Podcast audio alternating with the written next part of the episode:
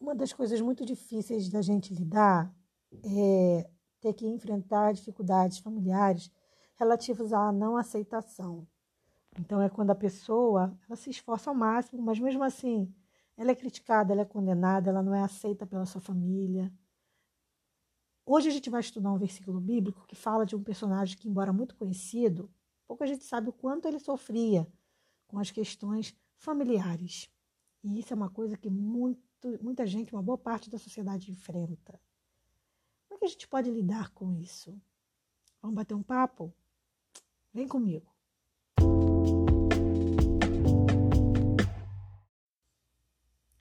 Eu não sei você, mas eu gosto muito do livro de Salmos, porque ele sempre traz alguma coisa que fortalece a nossa fé. Parece que Salmos, ele humaniza mais os personagens, parece que ele fala mais de coisas que a gente vive no dia a dia. Um exemplo é Salmos 69, versículo 8 quando o autor diz assim: Tenho me tornado como um estranho para com os meus irmãos e um desconhecido para com os filhos de minha mãe. Quem está falando isso é o rei Davi, que foi um super, quase que um super-herói bíblico, né? Muito conhecido por suas grandes batalhas, grandes conquistas, vitórias, mas que enfrentou problemas terríveis dentro de casa, não só com seus parentes, que a gente diz aparentes são mãe, pai, irmão, né? Mas também com seus filhos, ou seja, dentro da sua própria casa, que são seus familiares ali, seus filhos. Então, é, Davi ele passou muitos problemas, e se a gente pensar ainda nas dificuldades que ele enfrentou com a inveja do rei Saul, foi maior ainda a sua luta. Então, foi uma pessoa que sentiu na pele o que era sofrer problemas familiares. Saber lidar com dificuldades familiares é muito difícil, porque a gente sempre espera, né, que na nossa família a gente seja entendido, a gente seja aceito. Então a gente nunca para para pensar em como a gente deve lidar com problemas familiares. A gente sempre acha assim, ah, é possível que eu vou ter problema dentro da minha família, né? Se tem um lugar que a gente não vai ter problema, é dentro da família. E isso não é verdade. Quanto mais a gente convive, mais dificuldades aparecem. Mas, para que a gente possa resolver alguns problemas familiares, é necessário que a gente use uma inteligência emocional. Porque quando a questão é familiar, por que, que ela é pior? Porque a gente se conhece.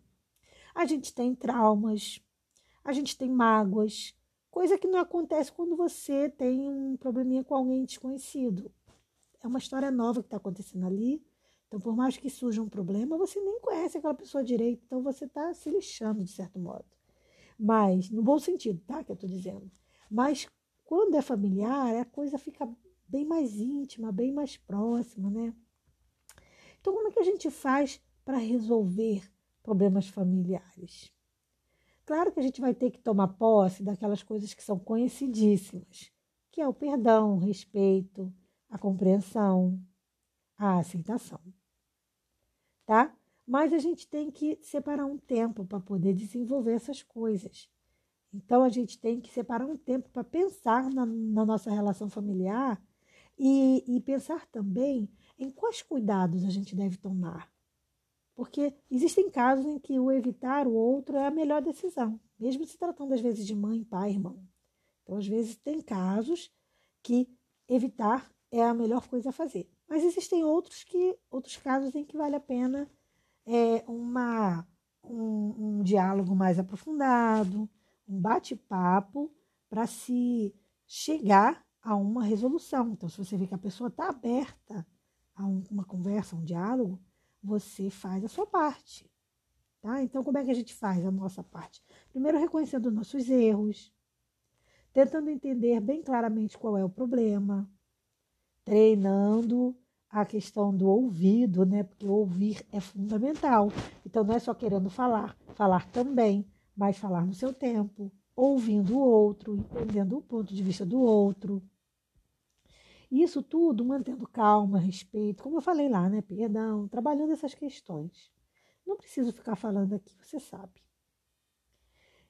Então, assim, nem sempre a gente pode considerar que seja errado o afastamento. Porque muitas das vezes o núcleo familiar ele é tóxico. É triste falar isso, mas é uma realidade. Então gente, é você quem tem que parar e observar. Eu devo seguir? Eu devo me afastar? Né? Eu devo me aproximar mais? Você, o que você não pode é se culpar por desejar o seu próprio bem. Porque Deus quer isso para você, que você seja feliz. Deus quer que você se cuide, tome decisões positivas para a sua vida, tanto que ele diz: ame ao próximo como a ti mesmo. Então, primeiro você se ama, se cuida respeitando os outros, e aí você está pronto para amar o outro da mesma forma que você se ama, desejando que o que você tem, os outros tenham, desejando que o que é bom para você seja também para os outros. Tá? Então, se afastar de uma família disfuncional nem sempre pode ser considerado errado. Os problemas familiares são muitos, né?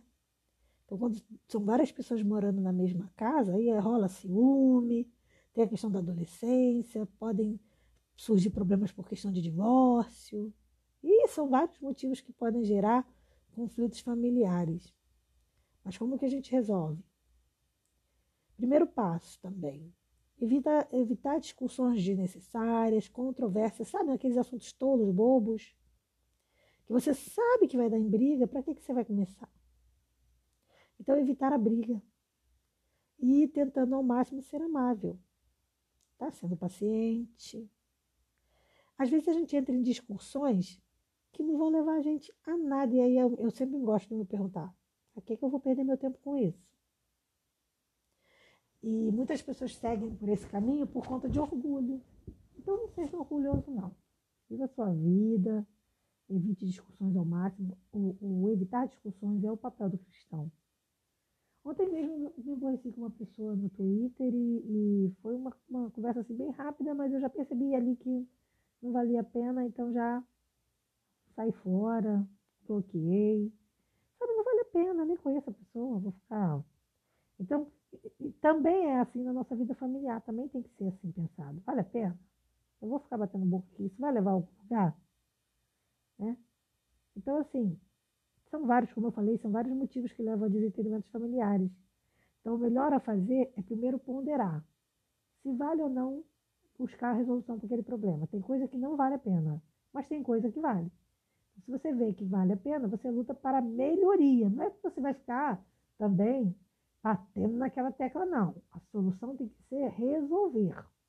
Mas se aquela pessoa é muito problemática, se você vê que não vai a lugar nenhum, que você não consegue nada dali, então também não insiste nisso, não. O melhor mesmo é, é o afastamento. E, e, Davi ele percebeu isso quando ele se viu é, é, num ambiente complicado, quando ele percebeu que sua família não lhe apoiava, não lhe ajudava, não eram seus amigos de verdade. E aí ele vai cada vez mais se tornando o quê? O que acontece com muitos cristãos, principalmente quando, quando entram para a igreja e a família não é cristã, né? Que é o estranhamento, né? Então ele vai se tornando um estranho ali com seus irmãos e vai se sendo tratado como um desconhecido, como se as pessoas não, não o conhecessem. A gente tem que estar preparado para isso, tá? É muito bom ter uma família unida, é muito bom fazer parte de uma família feliz, mas às vezes você pode estar dentro do grupo que não tem essa dádiva. Então, o que, que você tem que fazer? Viva o seu melhor. Seja a sua melhor versão. Esteja disponível para ajudar caso precisem. E caso contrário, deixa eles viverem a vida deles. E viva a sua vida. Você tem que ser feliz. Tá? Deus ele não quer a, a infelicidade de ninguém para trazer felicidade para outro. Deus deseja que todos nós sejamos felizes. E essa tem que ser a nossa meta de vida. Ser feliz sem prejudicar ninguém. E aí sim, estamos preparados para sempre amar ao próximo como nós mesmos. Tá bom? Viu como é que não sou só eu e você que temos problemas? A gente olha para a vida do rei Davi. O rei Davi, um homem que teve um coração considerado homem como o coração de Deus, e cheio de problemas familiares. É assim, a vida é desse jeito. Não desanime. A minha palavra de ordem para você hoje. Não desanime. Força, fé, busque ânimo no Senhor. E você vai sim ser feliz a cada dia. Tá bom? Eu vou ficando por aqui. Desejo para você um dia super abençoado com Jesus, claro, sempre.